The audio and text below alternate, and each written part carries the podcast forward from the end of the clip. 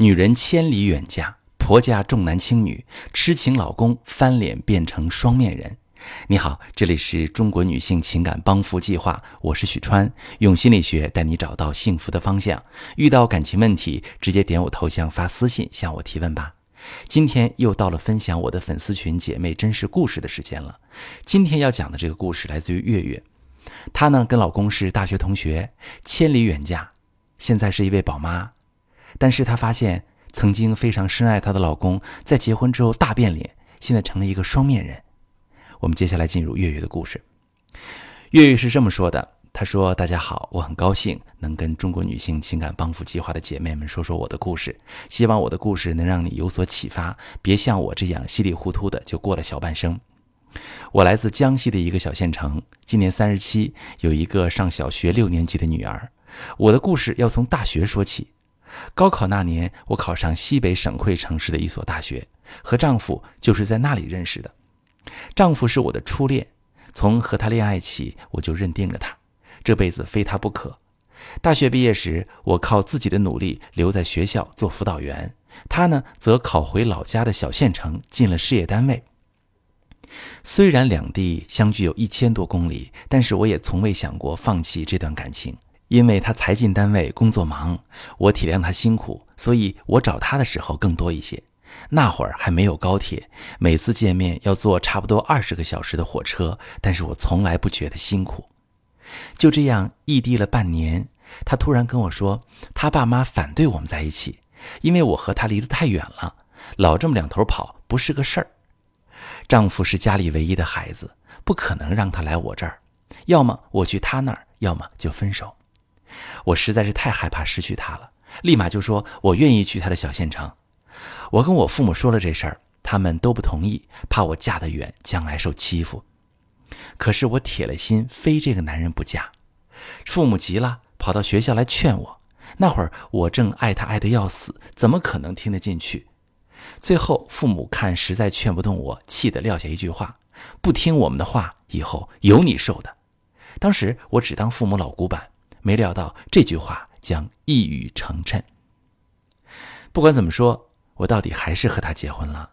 因为他家里条件不好，我就没要彩礼，买婚房的首付和办彩礼的钱都是他借的。我没觉得有什么不好，只要能跟他在一起，其他都无所谓。婚后我也想考进县城的事业编，但没想到那么快就怀孕了。他就劝我安心在家养胎。我也觉得孩子更重要，就随便找了一份工作，等待孩子生下来。我怀孕那段时间，他对我特别好，每天下班回来都给我带各种吃的，生怕我亏待了自己。那应该是我人生当中最快乐的一段时光了。随着肚子越来越大，我行动越来越不方便，婆婆就过来照顾我了。婆婆很看重我和肚子里的孩子，生怕我和孩子受委屈。我想干啥，想吃啥，只要对孩子好，他都依我。我一度觉得父母瞎操心，丈夫爱我，婆婆疼我，我这不过得挺好的吗？可是我没想到，女儿出生之后，这样的日子就结束了。生下女儿之后，我住了三天院，婆婆脸上的笑容不见了，老公也不在跟前儿，说是工作忙。直到我出院那天，他才出现。回到家。婆婆脸上都是嫌弃的神色，嘴里念念叨叨的。我以为是个男孩，以前白给你吃那么好了。月子餐也是一言难尽，每天都是青菜，仅有的荤腥就是鸡蛋，并且只有晚上丈夫回来时才有。我从来没想过会是这样的待遇，本来伤口就还在疼，孩子也不好带，我一度抑郁，天天以泪洗面。可是丈夫每次看到我流眼泪就不耐烦。你咋动不动就哭呢？你看谁家老婆生孩子有你矫情？这些我也不敢跟我爸妈说，一来怕他们担心我，二来我怕他们骂我不听他们的话。那段日子我真不知道自己是怎么熬过来的。我也想过生二胎，可丈夫是事业单位，要是生了，他的工作肯定保不住，只能算了。婆婆带我出月子就回去，我更没法出去工作，只能在家带孩子。婆婆走了之后，丈夫刚开始还愿意帮我哄哄孩子，但是不到一个月就受不了，说要忙工作有应酬，很晚才回来。每次他回来，身上都有很浓的烟酒味儿，说不了几句就嫌孩子吵，跑去次卧睡了。我也想一走了之，可孩子还小，爸妈年龄大了也没法帮我带，我身上一点积蓄都没有，我能去哪儿呢？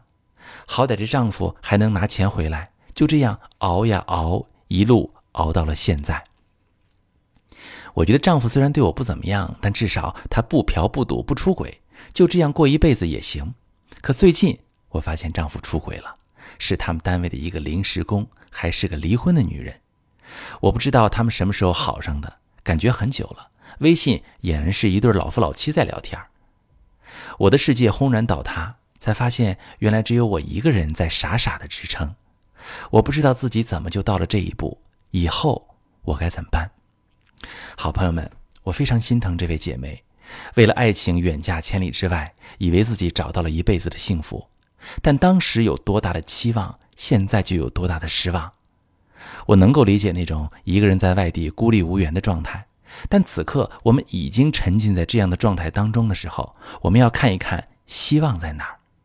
从这位姐妹的描述来看，她的生活好像没有希望，她没有工作，孩子又小。老公又出轨，公公婆婆对自己又不好，而且一个人在外地孤立无援。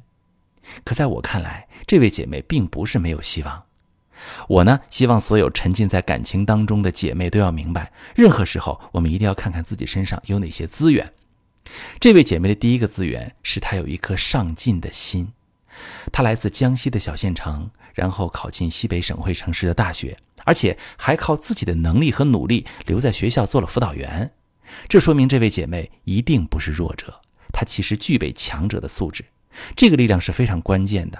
也就是说，我们具备自己养活自己、自己追求幸福的能力，这个很关键，一定要看见。第二点，这位姐妹有一个非常可贵的素质，就是她重感情，她很善良。如果遇到一个值得的男人，将是很好的结果。那现在这个男人不爱你，那是他没眼光。但是不代表爱跟善良本身不值得尊重，恰恰相反，那些真正获得幸福的人，一定是非常重视爱、重感情的人。所以，如果能换个老公，下次咱们眼神好一点，我们一定能碰到一个值得我去珍惜的人，跟他快乐的过一生。要保持这个希望。第三个资源，看起来这位姐妹现在很被动，连工作都非常尴尬，靠老公挣钱。但是你要知道，老公在事业单位工作，意味着他是铁饭碗，他得顾及身边的人际关系。在小县城里，一点花边新闻、一点负面新闻都会传得满城风雨，因为大家都互相认识。那我想你嫁过去之后，在这个小县城里，也认识不少你老公的社会关系，这样的关系对于我们处理婚外情是非常有帮助的。具体这位姐妹该怎么办呢？我觉得在这样的婚姻里再坚持好像意义不太大了。这位姐妹，我希望你首先明白，也许我应该放手了。这个人不值得你去珍惜了。他的家人也展现出非常不善良的一面，感情不好都可以经营好，但是人不善良还重男轻女，这还有什么好留着的，对吗？所以你现在要开始为自己打算。为自己打算的第一步就是不要再生气伤心了。你现在要做好准备，要为一年后、两年后，甚至三年后的离婚做准备。第一个准备是情绪上的准备。那既然都准备撤了，就不要再生气了，不要怨声载道。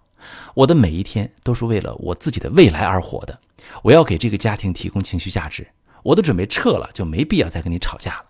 我把你哄得开开心心的，我自己也愉快。然后你老公可能会对你放松警惕，也可能会对你好一点。第二点，默默的收集证据。关于婚外情有用的证据，微信聊天记录。那既然姐妹你能看到老公跟那个女人的聊天记录，说明老公的手机没有对你隐瞒，这个非常好。聊天记录可以多选，然后转发给自己保存，同时也可以录屏。你记得录屏的时候呢，把你老公手机上那个账号，就是微信那个账号也录上，这些都是聊天记录。如果你能录到声音就更好了，比如录到老公承认出轨的声音。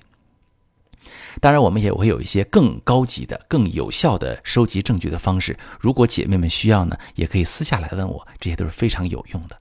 第三点，钱，钱的准备分两方面。一方面，这个老公呢，应该不是一个十恶不赦的人。既然他自己都出轨了，那问他多要点钱，你得补偿我呀。